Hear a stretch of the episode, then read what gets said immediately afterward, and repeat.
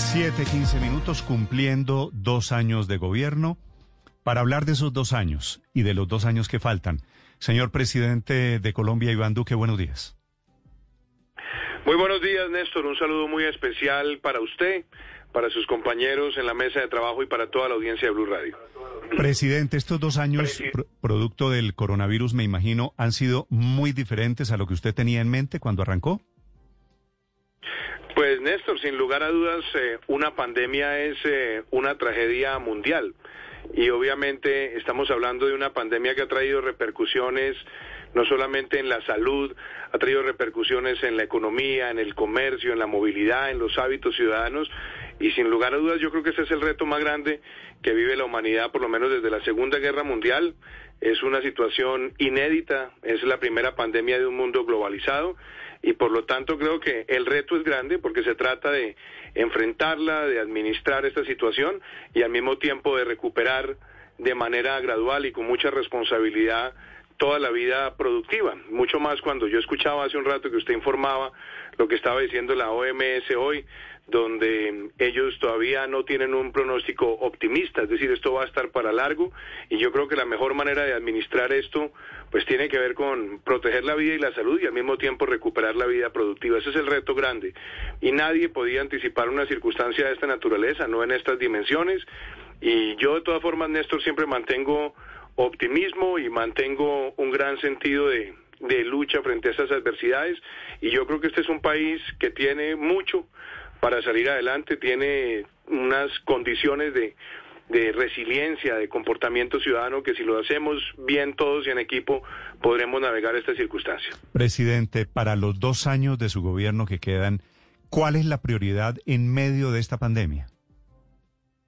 Pues Néstor, yo, yo como lo decía ahora, yo creo que tenemos dos, dos temas que son muy importantes. El primero es que estamos frente a un enemigo invisible, que es este virus.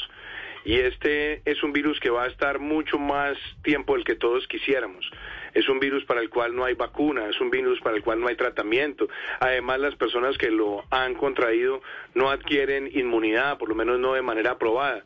Y fuera de eso, mm, tenemos que seguir en términos de salud enfrentándolo, manejando una situación tan compleja y yo creo que el otro reto es reactivar nuestro país, porque lo que hemos visto es que no solamente son las vidas humanas que tristemente se han perdido por esta pandemia, también son las vidas de los empleos, de las micro, pequeñas, medianas y grandes empresas en el mundo entero. Entonces, el otro gran objetivo que tenemos que va de la mano con proteger la vida y la salud, es cómo logramos una reactivación de nuestra economía que se haga con responsabilidad para mantener eh, los resultados sociales que Colombia ha conquistado en las últimas décadas y seguirlos profundizando y seguir ampliando la clase media y por supuesto seguir protegiendo a los más vulnerables. Yo creo que lo que nosotros le hemos planteado a Colombia con el compromiso con Colombia, que es un compromiso de generación de empleo, de inversión, de reactivación con responsabilidad de sectores, será fundamental porque necesitamos recuperar crecimiento, porque ese crecimiento también se traduce en beneficios para toda la sociedad. Sí, presidente, cuando termine la cuarentena, en caso de que termine el 31 de agosto, Colombia será tal vez el país más encerrado en el mundo. Habremos pasado 160 días eh, técnicamente encerrados, aunque hay una gran cantidad de excepciones. ¿Por qué no se ha podido controlar la, controlar la pandemia a pesar de semejante encierro? Encierro.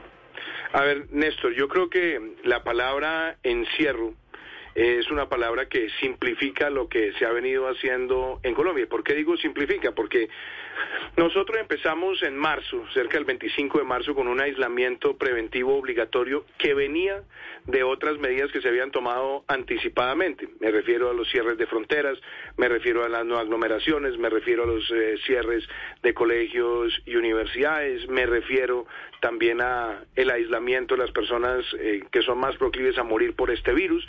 Y lo que hemos hecho a partir del, del 11 de abril, es más, casi que a partir del 25 de marzo es seguir teniendo una dinámica de recuperación de vida productiva.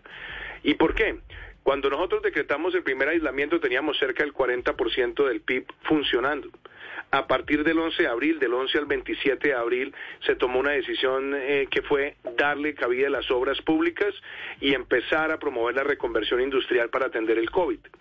Después del 27 de abril empezamos con sectores como construcción y manufactura. Después empezamos con aspectos de comercio y prácticamente hoy, desde el punto de vista de la oferta productiva del país, estamos por el orden del 90%.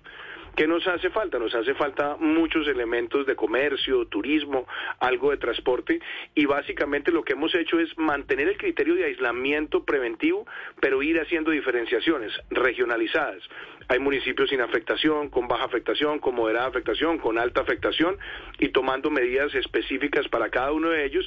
Se han avanzado en pilotos, se han avanzado en recuperación de vida productiva también en muchos de ellos y básicamente cuando usted mira lo que tenemos hoy en el aislamiento, quienes están eh, preferentemente en un aislamiento más estricto son las personas mayores de 70 años, las personas que van eh, de, niños hasta los 18 años también con, con restricciones, tienen al igual que los mayores de 70 años un tiempo de esparcimiento, pero están aislados, personas que están haciendo teletrabajo, personas con comorbilidades. Es decir, nosotros tenemos en este momento alrededor del 57% de la población cobijado bajo estas normas que son de aislamiento. Y en la medida que nosotros vayamos pasando picos y sigamos avanzando, yo creo que iremos haciendo una recuperación. Entonces yo no hablaría de un encierro de 160 días, lo que hablaría es de un concepto de aislamiento que ha ido tomando decisiones progresivas y que las ha ido tomando, donde nosotros vamos recuperando aspectos importantes de nuestra vida productiva y también de nuestra vida de comportamiento en sociedad. ¿57% me dice usted son los que están activos? Eh, 57%, Néstor, debería ser el porcentaje de, de población que debería estar en este momento aislado. ¿Por qué le digo 57%? Porque usted incluye cuatro segmentos, mayores de 70 años, entonces ahí usted tiene aproximadamente, estoy haciendo cálculos eh, así eh, a mano alzada, aproximadamente unos 4 millones de personas. Después usted tiene personas que están entre los 5 y los 18 años, ahí tiene otro porcentaje importante que podemos estar hablando también de, póngale otros 5 millones de personas. Tenemos personas con comorbilidades y personas con teletrabajo, podemos estar hablando de alrededor de unos 5 o 6 millones de personas más.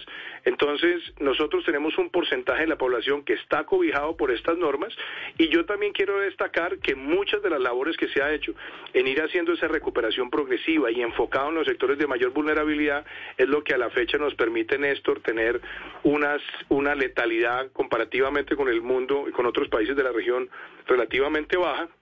Y también cuando miramos el indicador de muertes por millón, yo creo que también es importante considerar lo que Colombia ha logrado. ¿Y por qué? Porque las personas mayores de 70 años, Néstor, representan más del 50% de las personas que han fallecido por COVID-19. Y la otra cosa que es importante destacar es que las personas con comorbilidades y preexistencias que están entre 60 y 69 años pueden ser del orden del 24% de las personas que han fallecido, es decir, más del 70% están en ese sector. Y cuando hablamos de los jóvenes es para que también ellos, que no son los que más se ven afectados en letalidad, pero sí son los que más adquieren o pueden adquirir el virus y pueden ser vectores de contagio, también tengamos ahí un sector de la población con relativo control. Sí, Señor presidente, ¿cuándo es el pico de la pandemia? ¿Cuándo llegamos al punto más alto de contagio con el coronavirus? Néstor, mire, por ejemplo, y me parece importante poner este contexto. ¿Cómo estábamos en marzo? Yo recuerdo que en alguna ocasión ustedes me invitaron y nosotros estábamos hablando de los escenarios en marzo. Si no se hubieran tomado todas las medidas que se han tomado, nosotros hubiéramos llegado a un pico muy empinado a finales del mes de mayo que hubiera podido colapsar el sistema de salud, estaríamos hablando de más de un millón trescientos mil contagiados y por otro lado pues habría un escenario catastrófico en términos de, de mortalidad. Yo creo que todas las medidas han permitido que por un lado quitarle velocidad reproductiva al virus, permitirnos fortalecer las capacidades del sistema de salud y lo que hemos venido analizando con la Organización Mundial de la Salud y la Organización Panamericana de la Salud es que la, pandemia se ha ido comportando de manera distinta en lugares del territorio. Y nosotros podríamos decir que ya Leticia pasó un pico muy fuerte, podríamos decir Tumaco pasó un pico muy fuerte, Barranquilla inclusive podríamos decir enfrentó un pico muy fuerte y lo que tenemos también en ese comportamiento disímil en el territorio es ahora presión sobre otros centros urbanos, como es el caso de Bogotá o como ha sido el caso de Cali o como ha sido el caso de Medellín. Entonces, por eso con la información disponible hoy, yo creo que hemos ido acompañando decisiones de los gobiernos locales y trabajándolas con ellos para focalizar, segmentar y hacer aislamientos eh, epidemiológicos que tengan impacto. Entonces usted me pregunta, ¿hay un pico nacional? Yo más que hablar de un pico nacional, creo que hemos visto picos eh, de manera regionalizada y eso nos ha permitido también hacer intervenciones. Que es estresante, lo es, que trae retos enormes, los trae, pero creo que ese enfoque diferenciado es importante y así también lo ha ido mostrando las cifras del Instituto Nacional de Salud y la valoración que hacen los expertos. Mm. Cómo se comporta la pandemia por ciudades y cómo se han ido manejando esas intervenciones. Pero con las informaciones, con los datos que usted tiene, presidente, estamos en este momento en general. Es posible que una ciudad un poquito más adelantada, otra más atrasada, ¿estamos en el pico en este momento en Colombia? Pues yo creo, Néstor, que la, visión que nos dan los epidemiólogos y los infectólogos es que, por ejemplo, en una ciudad como Bogotá, los ciclos de mayor presión pueden ser ciclos de, de, aproximadamente seis semanas. Y algunos dicen que ya de esas seis se han transcurrido aproximadamente dos, que estaremos entrando a la tercera semana. Pero yo no me quiero poner acá de epidemiólogo porque esa no es ni mi profesión ni mi competencia. Lo que pasa es que creo que en el análisis que nos han dado, efectivamente lo que ellos dicen es puede que la ciudad de Bogotá esté en este momento transitando por ese por ese pico y se ve en cifras como lo hizo Barranquilla hace dos, tres o cuatro semanas.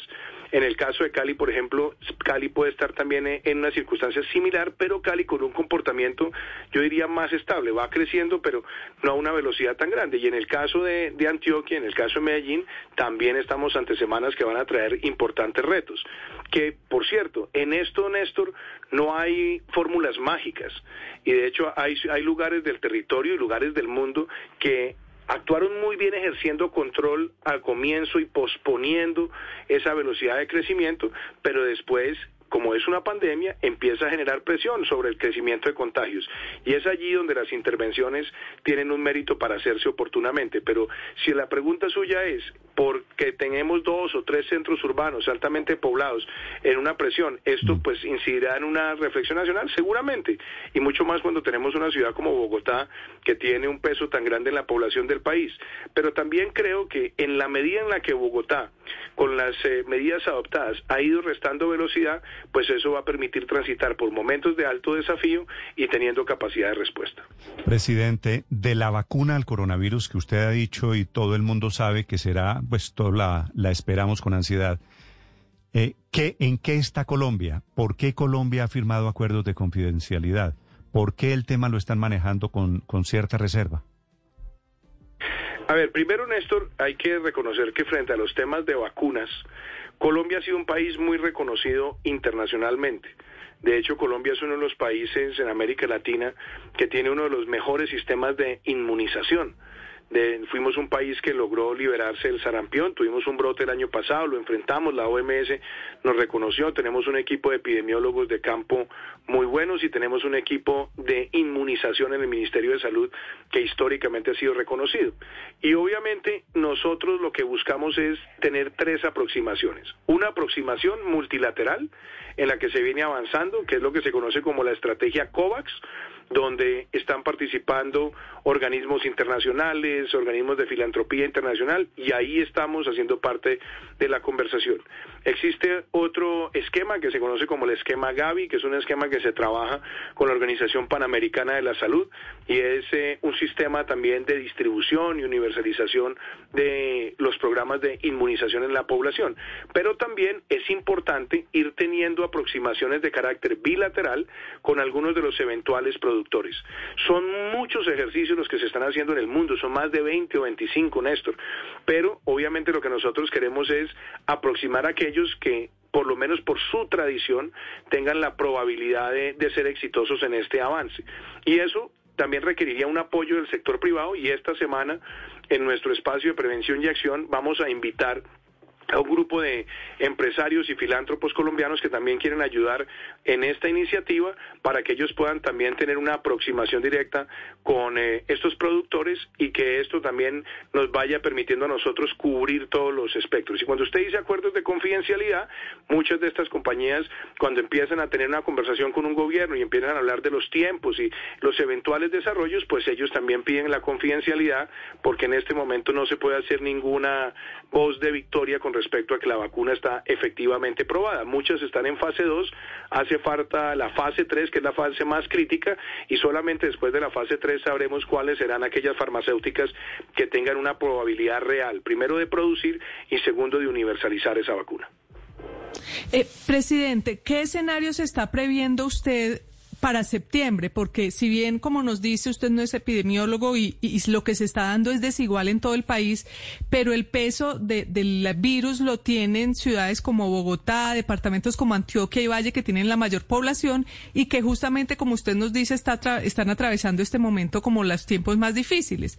Si en septiembre se llegara a dar la caída de las cifras, ¿qué escenario tiene usted previsto? ¿Que, nos, que se abra el país de nuevo en septiembre por completo o, qué han pensado?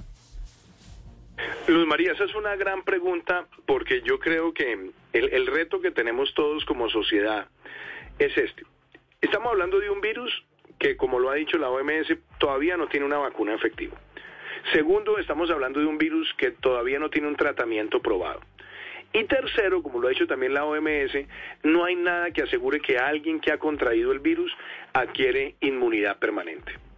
Entonces, frente a esos retos, el mensaje es, tenemos todos que adaptarnos como sociedad. Y ese proceso de adaptación yo creo que se ha ido dando. ¿Qué quiero decir se ha ido dando? Tenemos protocolos en distintos sectores, tenemos una sociedad que en líneas generales, porque yo creo que esto hay que reconocérselo al pueblo colombiano, está adhiriéndose al uso del tapabocas, al lavado de manos, al uso también de antibacteriales, etcétera. Y yo creo que en la medida en la que nosotros vamos pasando por los momentos más críticos y nos vamos adhiriendo a estos nuevos elementos de normalidad, por supuesto los retos que tendrán que continuar serán los de seguir no solamente rehabilitando la vida productiva, pero también aspectos importantes de la vida social, donde nos van a cambiar comportamientos.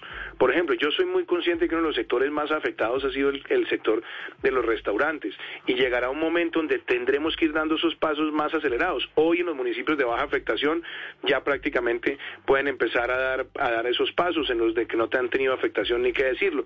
Y en los de moderada y alta, yo también celebro que aún en estos momentos se han ido dando esos pilotos. ¿Por qué? Porque tendrán también que reinventarse para tener eh, la posibilidad de permitirle a las personas comer en espacios abiertos, pero con unas normas cada vez más rigurosas en el tipo de vajillas, en el tipo de eh, indumentaria, en la manipulación de alimentos y obviamente en los ciclos en los que permanece una persona disfrutando del restaurante, porque esta es una enfermedad que se crece en largas interacciones de corta distancia y todo eso pues va a traernos a nosotros cambios de comportamiento, que es lo mismo que puede ocurrir con las iglesias, o es lo mismo que puede ocurrir con los teatros, o es lo mismo que puede ocurrir con otros lugares que son de nuestra vida social y que necesariamente van de la mano con algún nivel de aglomeración.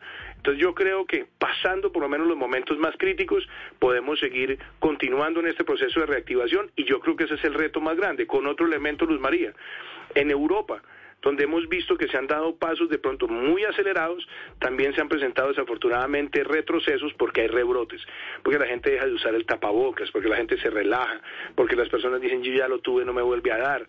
Y yo creo que allí es muy importante que todos partamos de la base que este coronavirus ha llegado para quedarse por un periodo largo y que nuestra responsabilidad de la mano con las medidas es lo que va a marcar que tengamos tasas de contagio menores y tasas de letalidad menores. Presidente, pero entonces es posible que en septiembre no se levante la cuarentena o el, o el aislamiento preventivo? Hay una cosa que a mí me gusta decir, el concepto de aislamiento preventivo, Luz María, es un concepto que se ha ido cada vez focalizando más y que ha ido dando pautas de, de, libertad adicionales. Y a eso, por ejemplo, me refiero a las prácticas del deporte, me refiero a muchas actividades profesionales que se han ido recuperando además con protocolos. Y creo además que estaremos dando pasos, y yo espero en septiembre que demos pasos que sean eh, muy positivos. Por ejemplo, yo espero que en el mes de septiembre, y esta semana tendremos conversación con los expertos y también con la Federación Colombiana de Fútbol, empecemos a ver ya alguna actividad del torneo rentado, obviamente con muchas limitaciones, pero que empecemos a ver ya ese paso. Esperamos también que pilotos en municipios de cero, baja y mediana afectación con aforos en materia de iglesias también se estén dando, que los procesos de, protocolos en los restaurantes nos permitan, por ejemplo, en espacios abiertos, limitando aforos, dar otro paso adicional. Yo creo y espero, Luz María, porque no en esto no puedo hacer eh, ningún pronunciamiento que suene como una aventura. Yo espero que pasados los momentos más críticos, por lo menos del, del mes de agosto, nosotros podamos seguir en el mes de septiembre avanzando en esa reactivación. Y el concepto del aislamiento, pues es un concepto que mantiene una, una luz de alerta, sobre todo en sectores de la población que pueden ser altamente vulnerables a los ataques de esta enfermedad. Y algo que me parece importante también decirlo, quizás yo nunca lo he mencionado, o lo he mencionado, pero no le he hecho tanto énfasis y hoy se lo quiero hacer, sí tenemos una condición, y es que más del 85, casi el 90% de las personas que han fallecido por COVID-19 son personas que han tenido preexistencias o comorbilidades. Y yo creo que también ahí, en el concepto del aislamiento, vamos a tener que ser cada vez más estrictos para salvar vidas y para retomar vida productiva. Sí, señor presidente, pero más allá de esto, Estamos hablando entonces, usted dice de que si logramos llegar al pico de la pandemia y llegar a una meseta en septiembre, podríamos pensar en el regreso del fútbol, en la reapertura de iglesias, en la reapertura de restaurantes. Le pregunto, presidente, con mucho respeto, ¿el mensaje del gobierno nacional no ha sido un poco confuso, como dicen algunos analistas? Porque mientras Colombia ocupa el puesto número 10 en total de número de contagios en el planeta, con 317.651 casos, y ocupa el puesto número 12 en total de número de muertos, con 10.650, estamos hablando dos lenguajes distintos y la gente puede confundirse. Por un lado estamos subiendo la pandemia y por otro lado tenemos a la ministra de Transporte hablando de aumentar la capacidad del transporte masivo. Estamos hablando de fútbol, de restaurantes y de iglesias. ¿No es un mensaje un poco confuso para el colombiano del común? Pues vea, Ricardo, a mí me parece muy bien que usted me traiga a colación las, esas cifras, porque las cifras es importante también tenerlas en, en contexto. Entonces, empecemos por la primera. Eh, cuando este virus dice la OMS que no tiene vacuna, cuando dice la OMS que frente a este virus no hay tratamiento, cuando dice la OMS que frente a este virus no hay inmunidad, y cuando dice la OMS, como ustedes mismos lo dijeron hace unos minutos, que seguramente hay un riesgo de que no haya una solución, pues claramente lo que nos está diciendo la OMS es que aquí nadie se puede quedar encerrado indefinidamente. Y por eso la información es tan importante. Ahora usted dice, Colombia tiene 317 mil contagiados. Colombia ha venido haciendo un ejercicio muy importante en materia de pruebas y lo ha venido haciendo de manera anticipada, porque muchos países de Europa tuvieron que salir a hacer pruebas ya cuando tenían en rojo las unidades de cuidado intensivo. La búsqueda activa de casos es fundamental, porque la búsqueda activa de casos significa que usted encuentra un positivo y rastrea los otros contactos, y en la medida que usted haga más búsqueda activa, se va a encontrar con más casos. Pero qué importante también en ese análisis de las cifras que nosotros reconozcamos las cosas en las que Colombia tiene comportamientos positivos. Por ejemplo, la letalidad. Colombia tiene una letalidad del 3.4%. Compárela con cualquiera de los países eh, de, de Europa con tamaños similares o comparables con Colombia. Inclusive comparémoslo con otros países de América Latina. La letalidad de Colombia está por debajo de la de muchos países de la región con menos población el número de muertes por millón de habitantes, porque las muertes en estas pandemias no se analizan de manera técnica eh, con cifras agregadas, sino que se miran también con porcentajes de la población. Y las tasas de muertes por millón que tiene Colombia son tasas de muertes por millón que están por debajo de muchos países de Europa que son comparables en tamaño y muchos países de la región, incluyendo países que tienen menos población. Y fuera de eso, Colombia lleva desde el 11 de abril un proceso gradual de recuperación de la vida productiva, Ricardo. Esto no es que la vida productiva va a empezar a partir del primero de septiembre. Nosotros, como le digo, ya estamos cercanos a un 90% de oferta de Producto Interno Bruto en proceso de reactivación. ¿Y qué nos queda? Avanzar en comercio, avanzar en turismo, avanzar en transporte. Y de hecho, los propios expertos han dicho que en la medida que se usa el tapabocas y hay distanciamiento, también se pueden mejorar las condiciones de aforo en sistemas de transporte público. De hecho, en sistemas de transporte aéreo también en el mundo se están mejorando esas pautas. Y nosotros como sociedad también tenemos que dar esos mensajes. Y en el caso del torneo rentado de fútbol, por supuesto, el reinicio no incluye público. Eso no, no estamos hablando todavía de llegar a los estadios pero también de irle dando a la ciudadanía espacios de recuperación de elementos de su cotidianidad, como también tiene que ocurrir con las, con las iglesias. Entonces, yo no creo que los mensajes sean contradictorios, sino que tienen una consistencia. ¿Cuál es la consistencia?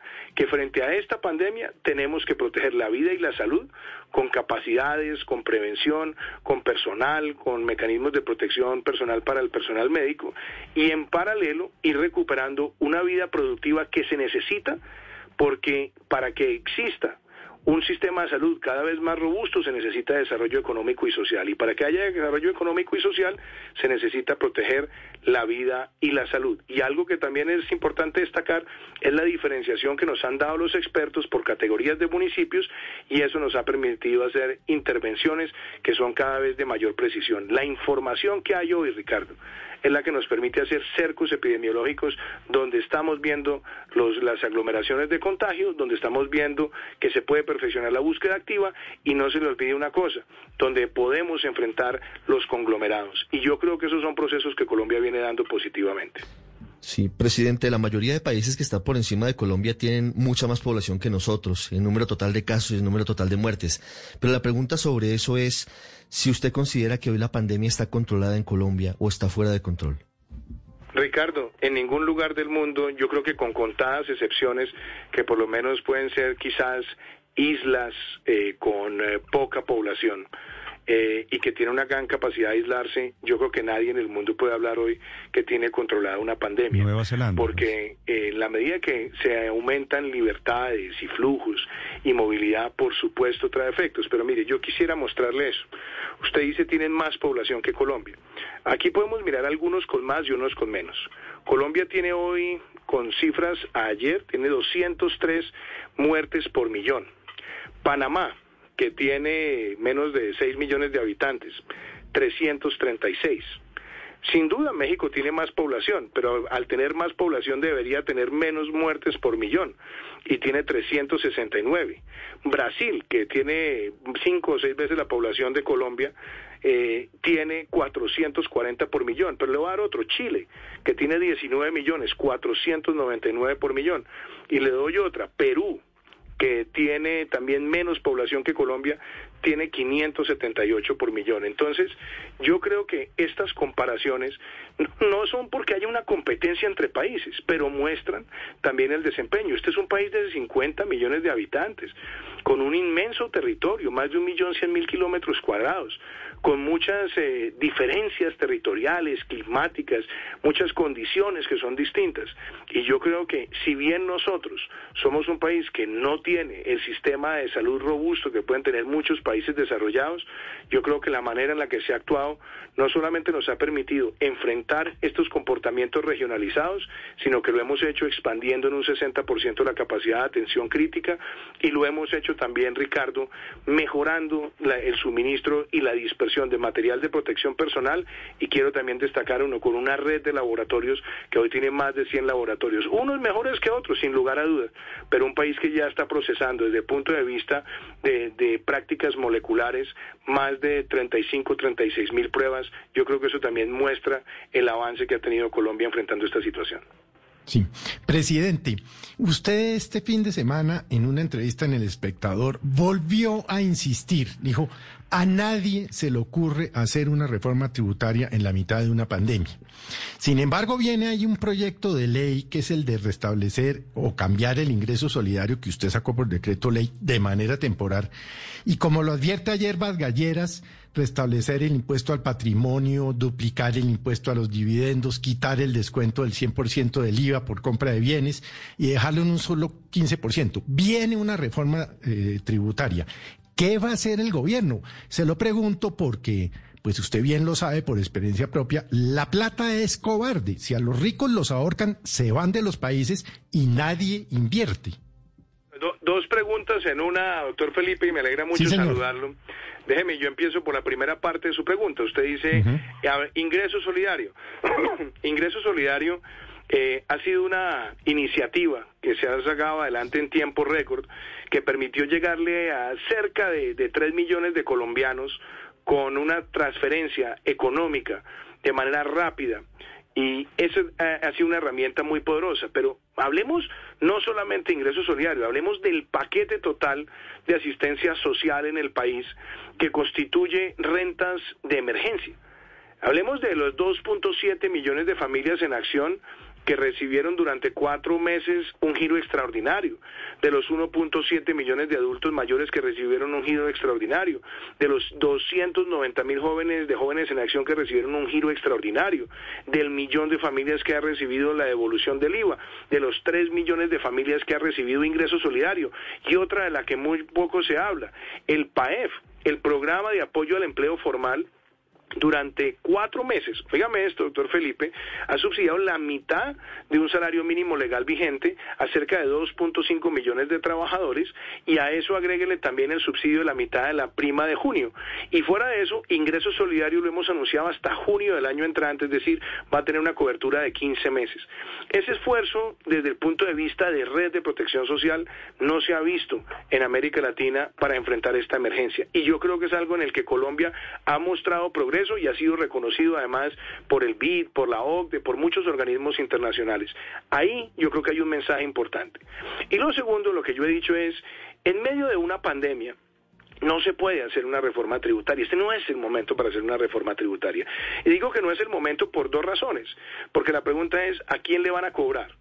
Si, si, si volvemos a la discusión que siempre eh, ha tenido el país históricamente y que en este gobierno cambiamos, que era siempre pasarle la factura a la micro, pequeña, mediana y gran empresa, si le pasan la factura, pues las empresas invierten menos, contratan menos y se recuperan menos, y mucho más en esta condición. Si le pasan la factura a las personas que han visto afectados los ingresos en este momento, pues eso se traduce en que hay una menor demanda agregada en el país y por lo tanto se vuelve más lenta, más difícil y más compleja la reactivación. Por eso yo coincido con lo mismo que ha dicho la directora del Fondo Monetario Internacional, Cristalina Georgieva, con quien tengo una muy buena relación, y es que en este momento lo que necesitamos es proteger la red de seguridad social y detonar rápidamente una recuperación de crecimiento.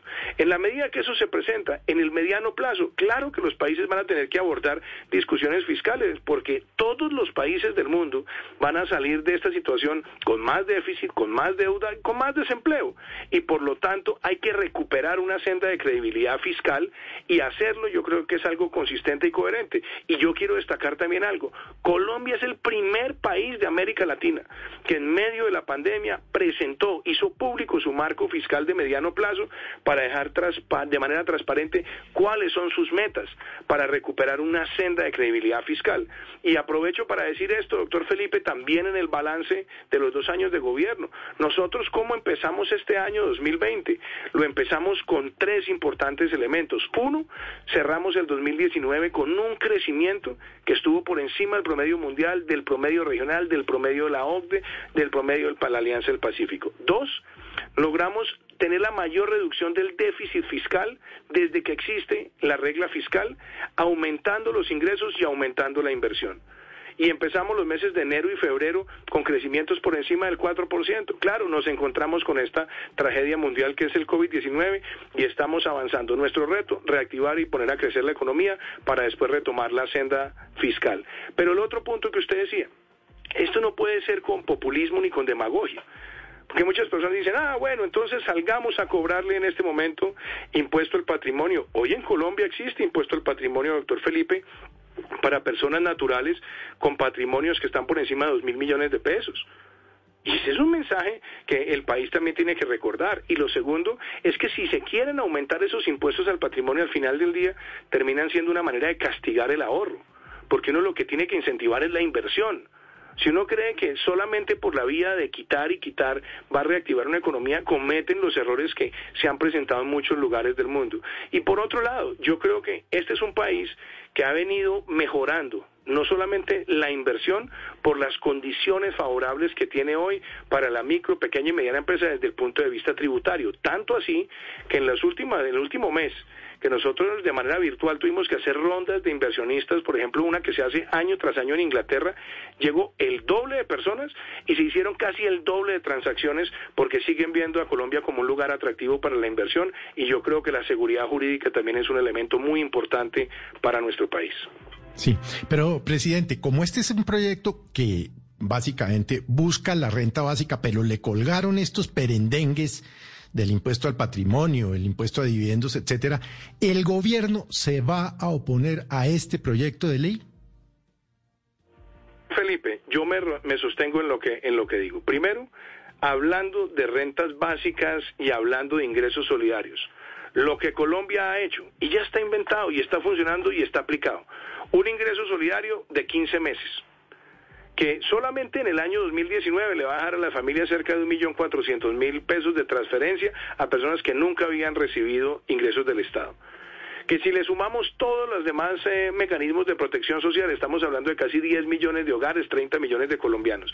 Y fuera de eso estamos hablando de los programas de subsidio al salario y a la prima del mes de junio. Todo eso representa mucho más de lo que simplemente estaban en discusiones para dos o tres meses. Entonces yo creo que salgámonos de la discusión bizantina, valoremos todo el esfuerzo social que se ha hecho y que ya se está pagando. Esto no es teórico, eso ya está funcionando y está llegando además a las familias colombianas. Y por otro lado, lo que a mí me parece es que la iniciativa tributaria es una iniciativa que recae sobre el gobierno nacional y nosotros no podemos salir a jugar con demagogia en momentos donde nosotros necesitamos reactivar nuestra economía, reactivar crecimiento y a partir de ese proceso es el que nosotros tenemos que dar la discusión de cómo reorientar el realineamiento fiscal del país de mediano plazo. Lo presentamos en el marco fiscal de mediano plazo hace unas semanas y ha sido altamente reconocido, primero por la transparencia de ser el primer país de América Latina en hacerlo y segundo porque son metas creíbles a las cuales queremos llegar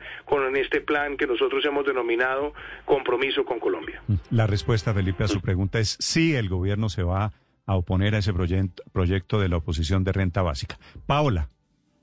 Claro, ahora, presidente, a propósito de reforma tributaria y de credibilidad fiscal, se pregunta uno en dónde está el ministro de Hacienda que anda desaparecido, que no sale en las entrevistas, que no pasa el teléfono, que manda a su viceministro a poner la cara en todos lados, cuando estamos, presidente, en medio de la peor recesión económica de la historia, en medio de un desempleo récord y con Goldman Sachs diciendo que nos van a quitar el grado de inversión en los próximos meses. ¿En dónde está, presidente, el ministro de Hacienda y si el barco en crisis puede estar comandado por un capitán fantasma?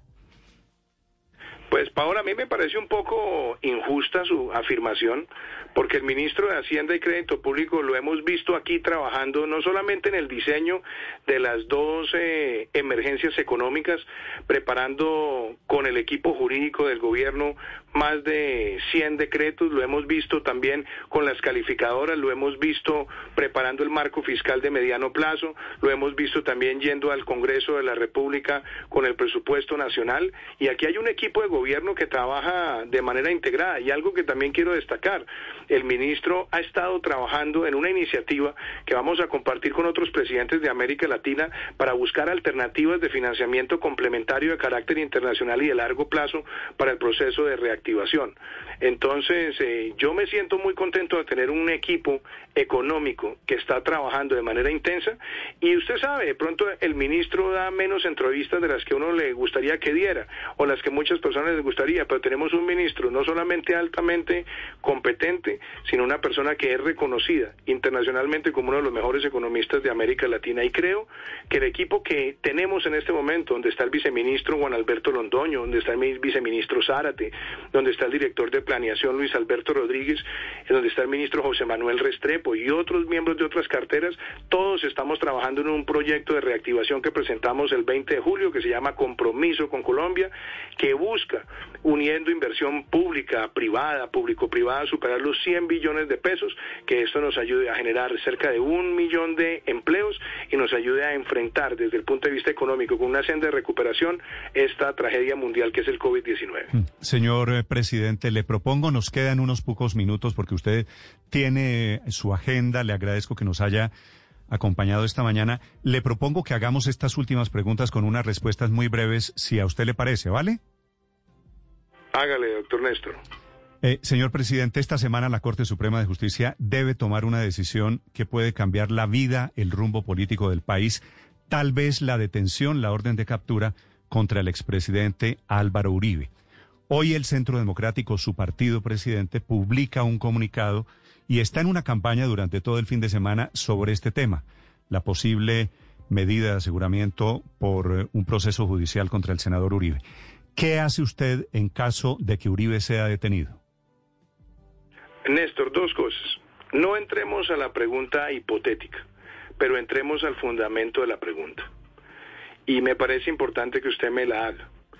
Primero, uno en política puede ver muchas cosas.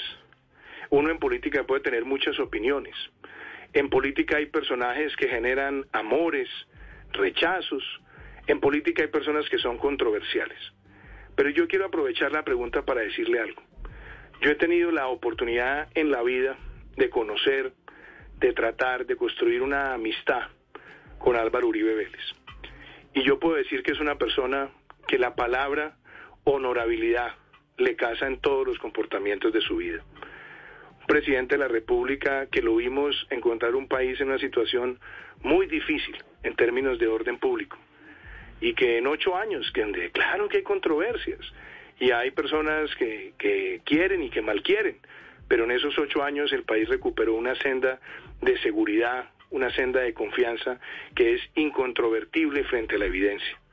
Y yo quiero decirle algo, él siempre se ha presentado a todos los llamados que le ha hecho la justicia, a todos, y lo ha hecho siempre de frente. Creo que no hay un político más escrutado en la historia reciente del país.